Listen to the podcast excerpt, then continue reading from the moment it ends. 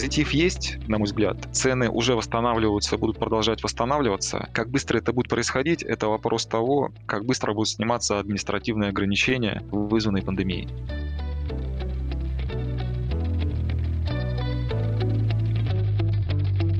Здравствуйте, с вами подкаст Deloitte «Точка зрения». Мы, эксперты Deloitte и приглашенные гости, будем обсуждать экономическую ситуацию, актуальные бизнес-задачи и их возможные решения. Слушайте нас на iTunes Podcasts, Google Podcasts, SoundCloud и смотрите на YouTube. В этом выпуске мы обсудим цены на нефть, что сейчас на них влияет, чего ждать дальше и как все это отражается на нас. В студии независимый эксперт по рынку нефти Вячеслав Мищенко и директор департамента аудита Deloitte, эксперт по энергетике Александр Губарев. Как мы все помним, месяц лишним назад цена ближайших фьючерсов на нефть впервые в истории стала отрицательной. И сейчас ситуация с нефтяными ценами, конечно, гораздо лучше, но они все равно далеки даже до январских значений. И вот хотелось бы понять, насколько на цену влияет тот факт, что европейские страны постепенно все-таки выходят из карантина, и насколько опасения уже второй волны коронавируса сдерживают возможный рост нефтяных цен.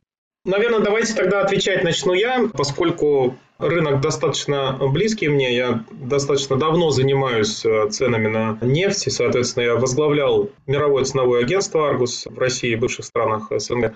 Ситуация, конечно, достаточно странная, если не сказать такая, знаете, перевернутая с ног на голову, поскольку такого в целом, наверное, не должно быть, поскольку это не соответствует никаким фундаментальным а, основам рынка. Ну и, соответственно, я могу сразу объяснить, собственно говоря, почему так произошло. Дело в том, что именно вот этот кризис и ситуация ситуация с отрицательными ценами на нефть показали всю несостоятельность того рынка деривативов или, соответственно, производных ценных бумаг, которые сформированы вокруг нефти, как вокруг базового актива который был всегда и остается очень привлекательным для мировых спекулянтов, брокеров, для различного рода финансовых игроков. Сам, по сути, мировой рынок нефти, физической нефти, да, функционирует, конечно же, по другим законам. В прошлом месяце произошел разрыв, по сути, интересов нефтяных компаний, которые, собственно говоря, являются прямыми участниками физического рынка нефти, и финансовых спекулянтов, которые пытались этот актив сбросить, свои обязательства сбросить именно вот под э, окончание действия тех фьючерсных контрактов, которые требовали поставки. Ну вот э, на американском направлении, которое считалось наиболее развитым и продвинутым с точки зрения наличия и доступности ликвидных деривативов, произошел такой разрыв, и, собственно говоря, ситуация превратилась в вот такую вот антиутопию. Да? То есть торговать нефть э, себе в убыток, наверное, это сумасшествие. В текущем моменте, вот э, март-апрель, мы видели очень жесткое контанго, то есть когда цена обрушилась, а, соответственно, фьючерсные контракты показывали гораздо более высокую цену. И в этой ситуации трейдеры и владельцы ресурсов, конечно же, начали откладывать сделки для того, чтобы не сбрасывать нефть по этой дешевой цене. Все это привело к взрывному росту фрахта, потому что танкерный флот, по сути, стал заложником тоже этой ситуации, и он стал использоваться как временное хранение тех объемов нефти, которые уже были загружены в танкерные партии. Ставки фрахта выросли, по сути, там за 10 дней, за 2 недели марта после срыва сделки на порядок, практически в 10 раз. И это привело к тому, что поставки морских партий стали нерентабельными по обоим направлениям. В первую очередь для Саудовской Аравии, которая является, по сути, заложником этой ситуации. Это страна, которая отгружает весь объем нефти морем. Поставки трубопроводной нефти сохранили свою привлекательность с точки зрения ценообразования и, соответственно, себестоимости и логистики. И поэтому европейское направление по сути, работало для России весь этот кризисный период как такой поддерживающий или подушка безопасности, потому что нефтепереработчики, которые сидят на российской трубе, страны Восточной и Центральной Европы, предпочли отказаться от всех морских партий, включая российские тоже, но покупать нефть по трубе. Соответственно, Китай на момент восстановления спроса и выхода из карантинных мер тоже в первую очередь возобновил поставки российской нефти, закупки российской нефти именно по трубопроводной системе, которая оказалась на тот момент гораздо более эффективной с точки зрения логистики, цены и так далее, чем фрахт. Вот, собственно говоря, что произошло. И у России, по сути, в этот период оставалась подушка безопасности именно с точки зрения континентальных трубопроводов, которые гарантировали определенный объем поставок на обоих экспортных направлениях. Александр, а что вы думаете на этот счет? Ну, что касается вашего изначального вопроса, возвращаюсь к вопросу о том, как будет развиваться становление цен на нефть, когда этого можно ожидать. Говоря о восстановлении, мы прежде всего говорим об ожиданиях на ближайшее время. Последние новости из Китая внушают оптимизм, поскольку, судя по всему, коронавирус, если не окончательно побежден, то в значительной степени он э, взят под контроль. И мы видим, что восстанавливается производство, наращиваются объемы, то есть Китай в полной мере приходит скажем так, свой нормальный режим работы и, соответственно, возобновляет потребление нефти в прежних объемах. Идет к этому постепенно. Европа, здесь основным позитивом является э, сообщение о том, что границы постепенно будут открываться, начиная с внутренних границ э, внутри Европейского Союза, и постепенно все это будет переходить к открытию внешних границ для стран, э, не являющимися участниками Европейского Союза. То есть сейчас уже такие страны, как Италия, Греция, по всей видимости, будут открывать свои границы внешние в течение ближайших месяцев полутора. Что это означает для рынка нефти? Это означает возобновление перелетов, прежде всего. Наверное, не в таком объеме, в каком это было бы без пандемии, но постепенное их восстановление, постепенный набор, скажем так, оборотов да, в этой отрасли, он будет происходить. И эти два фактора, на мой взгляд, сейчас подталкивают с фундаментальной точки зрения цены на нефть к росту. Ну, это сторона спроса, да, Китай – это спрос на нефть, э, Европа – это спрос на нефть. Со стороны предложения, какой позитив я вижу с точки зрения роста цен на нефть? Ну, прежде всего, что все-таки договорились страны ОПЕК, и не только страны ОПЕК, а также и страны, не входящие в картель, такие как США, Канада прежде всего и Норвегия, все вместе они снизили уровень добычи в мае. Судя по всему, в июне и согласно их договоренностям будет сохраняться снижение добычи. Что будет дальше, ну, мы увидим, потому что все зависит от того, конечно, как будет развиваться ситуация и со снятием режима ограничений в разных странах. И в зависимости от этого могут потребоваться либо дополнительные снижение объемов добычи, либо, ну, может быть, постепенно от них можно будет уходить для того, чтобы в полной мере удовлетворить растущий спрос на нефть. Коллеги, а вот как затянувшийся уже период низких цен на нефть повлияет на экономику России в целом, для которой это все-таки очень значимый фактор? Что касается федерального бюджета Российской Федерации, я напомню, что цена отсечения фиксируется как 42 с небольшим доллара за баррель, которая, по сути, этот порог уже пройден в минус, соответственно, Россия сейчас не добирает по своим ожиданиям с нефтяного рынка. Но это не является катастрофой, я объясню почему. В первую очередь, когда мы говорили о ценах выше этой планки, мы говорили о так называемых сверхдоходах, которые аккумулировались в специальных фондах, фондах национального благосостояния и так далее, и по сути не использовались никак в экономике, они просто были запланированы по достижению определенного уровня вот этих доходов по процентному соотношению к ВВП, они должны были быть потрачены на определенные проекты по определенным целям. Соответственно, пришел кризис, э, этот э, резервный фонд из разных да, источников тратится сейчас на поддержку компаний, на, на социалку и так далее. По заявлениям, э, собственно говоря, финансовых властей, Минфина, при стоимости нефти в 30 долларов за баррель, соответственно, этих резервных фондов хватит примерно на 6 лет для поддержания той социальной стабильности и выполнения социальных обязательств государства перед гражданами. Если это будет ниже, ну, порядка 4 лет. Соответственно, мы ожидаем, что цены сейчас, которые, как сказал Александр, да, реанимируются и потихонечку рынок возвращается в определенный баланс. А все, что работает сделка ОПЕК+, ну и, соответственно, возвращается спрос после открытия различных направлений для авиаперевозок, для туризма, для транспорта и так далее. То все-таки цены могут достичь уровня порога отсечения, вот 42 и выше долларов за баррель, что, собственно говоря, сбалансирует российский бюджет. Я напомню, что выпадающие доходы, они являются выпадающими именно сверхдоходами. Поэтому, по сути, в том краткосрочном краткосрочном периоде, о котором мы сейчас говорим, а, по сути это 2-3 месяца, то есть квартал, да, мы не видим сейчас, я лично не вижу никаких проблем для выполнения, собственно говоря, обязательств, ну и, соответственно, наполнения бюджета. Если же коронавирусная пандемия заставит задержаться в карантинные меры, ну и, соответственно, они будут продлены в тех или иных регионах до конца года, то, конечно же, федеральный бюджет будет исполнен с дефицитом. Да? Соответственно, на следующий год правительство надо будет планировать и изыскивать источники. Вот. Тем не менее, в краткосрочном периоде, в общем-то, пока никаких катаклизмов с точки зрения недобора э, денег именно со стороны нефтяного рынка я не вижу. Спасибо. Все это действительно очень важно, но на первый взгляд кажется чем-то таким далеким от нас.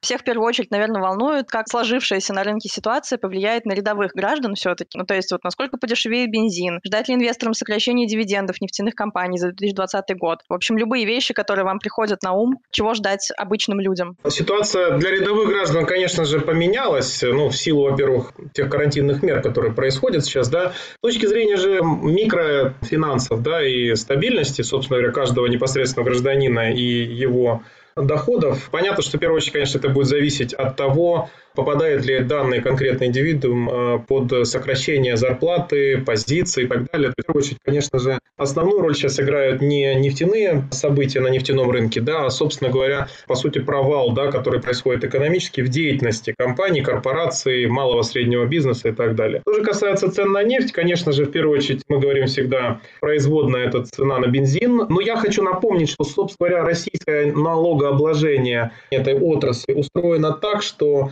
цена на ресурс, то есть, собственно, цена на нефть играет незначительную роль в определении цены на бензин. Это не Соединенные Штаты Америки, это не другие рынки, которые, по сути, напрямую зависят, стоимость литра или галлона на пистолете зависит, собственно говоря, от состояния нефтяного рынка. Это связано с э, той сложной системой налогообложения, которая усложнилась сейчас еще два года назад созданием таких механизмов, как демпферный механизм и обратный акциз. Я не буду сейчас, у нас нет времени объяснять, что это такое, но в целом я предполагаю, что цена на бензин останется в том коридоре, в котором мы ее наблюдаем сейчас еще долгое время, если только, конечно, не произойдут какие-то скачкообразный рост цен на нефть. Ну, сейчас предположить это сложно, но, собственно говоря, наверное, на бензин вряд ли сейчас можно ожидать какого-то скачка цен. Нет смысла ожидать и падения в связи с тем, что нефть так. Что касается еще влияния как бы, на рядового гражданина, конечно же, это курсы валют. Э, обвал цен на нефть повлиял на выполнение, соответственно, на собирание бюджета Российской Федерации, ну и, соответственно,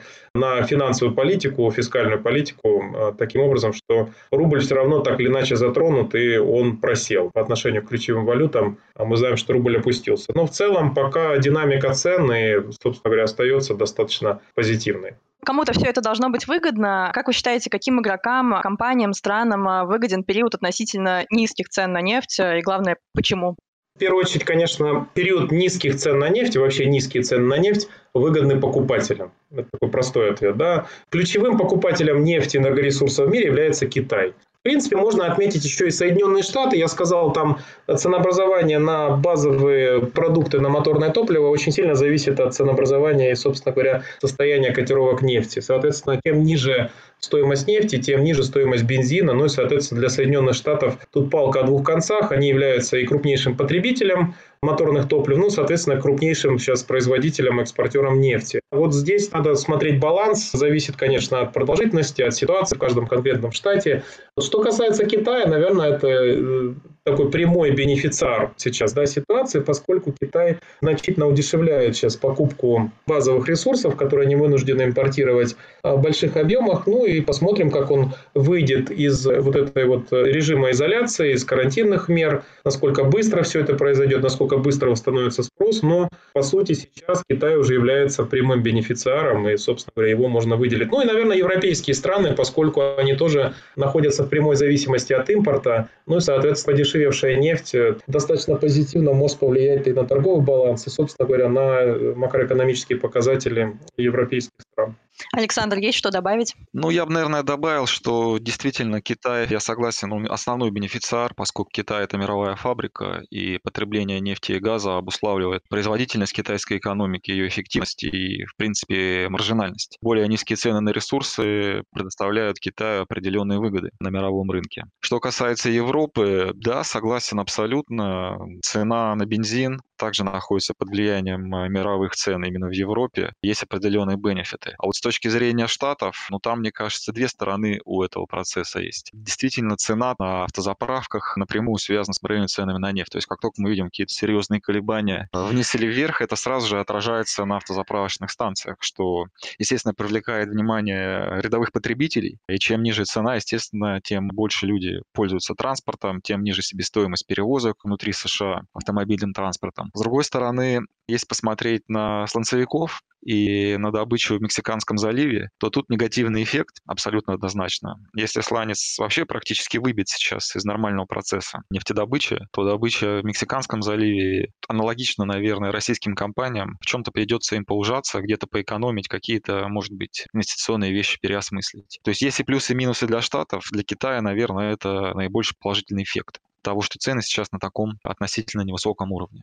Что ж, спасибо. Еще интересно про альтернативную энергию. А не приведут ли вот такие низкие цены на нефть к торможению развития возобновляемых источников, на которые многие рассчитывали? Смотрите, опять же, нужно учитывать продолжительность э, той ситуации, которую мы наблюдаем. Если мы понимаем, что это краткосрочный период, а если мы будем наблюдать постепенное восстановление цен на нефть, постепенное э, восстановление экономической активности, то существенного влияния на возобновляемую энергетику данные события не окажут. Я объясню почему Почему? Потому что инвестиционный цикл возобновляемой энергетики, он достаточно длинный. То есть 2-3 месяца цена на низких уровнях на традиционные энергоносители вряд ли окажет существенное влияние в целом эту индустрию. Если мы будем наблюдать продолжительное снижение цен на нефть или их восстановление не быстрое, то есть 2-3 года, то какое-то влияние на возобновляемую энергетику, конечно, будет. Но опять же, тут нужно учитывать, что с точки зрения электроэнергии, производство электроэнергии, как правило, производит либо на газовых электростанциях, есть мазутные электростанции, где основной составляющей топлива является добывается нефть, но их не так много, их мало. То здесь прежде всего газ и уголь. А это несколько другие рынки, хотя если говорить о газе, то цена на газ в данный момент также находится под серьезным давлением, но во многом из-за того, что есть привязки к нефтяным котировкам. Поэтому все зависит от того, насколько продолжительный будет период текущих низких цен. Пока что ощущение есть такое, что серьезного влияния на возобновляемую энергетику это не окажет. Может быть, притормозятся какие-то инвестиционные решения, на 2-3 месяца, может быть, на 4, именно принятие решений. Но в целом мы должны вернуться на тот изначальный план, на изначальную, скажем так, схему энергетического перехода глобального, который нас приведет к тому, что в перспективе в горизонте 10-15 лет доля возобновляемой энергетики электромобилей существенно вырастет. Я, наверное, соглашусь полностью с Александром, он абсолютно правильно расставил акценты.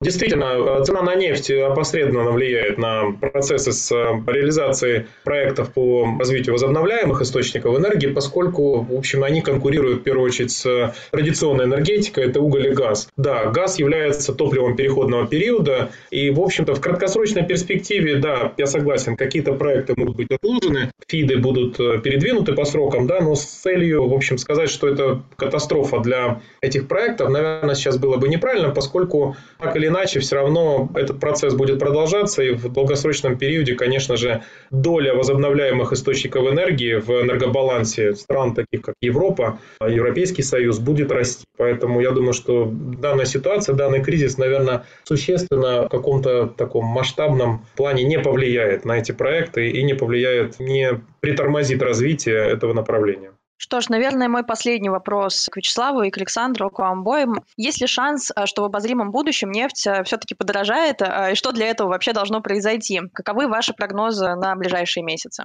Давайте я, наверное, начну. Да, конечно, шансы есть. В обозримом будущем нефть может подорожать по двум основным причинам. Первое – это выход стран из карантинных мер, соответственно, открытие границ, открытие перевозок. Александр уже говорил об этом. Это, собственно говоря, начало активной работы авиакомпании, туристический сезон и так далее. То есть, э, то, что сформирует новый спрос – увеличит спрос, по сути, окажется драйвером роста экономического во всех регионах. И второй момент – это выполнение обязательств по сделке ОПЕК+, по сокращению добычи на те 9,7 миллионов баррелей в сутки, которая запланирована. И, по сути, страны идут сейчас неплохо в плане дисциплины. Саудовская Аравия, напомню, с партнерами даже увеличила сейчас самовольно, то есть без всяких согласований, объем сокращения. Ну, Россия идет, в принципе, в норме. А поскольку ключевые игроки выполняют эти обязательства, то, собственно говоря, это и позволило на краткосрочный период сбалансировать рынок. Ну и, соответственно, когда настанет определенное равновесие на рынке по спросу предложению, конечно же, цены